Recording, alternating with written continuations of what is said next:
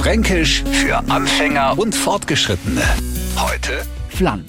Wir Franken achten auf unser Äußeres. Immer schön adrett geht's durch die Landschaft und immer drauf aus, sie nicht einzusuggeln. Okay, soweit der Wunsch. Die Realität sieht ein wenig anders da aus. Kaum haben wir eine Eisdüne in der Hand, zack, ein Minuten nicht aufpasst und schon haben wir einen Flann auf der Husen oder sonst wo.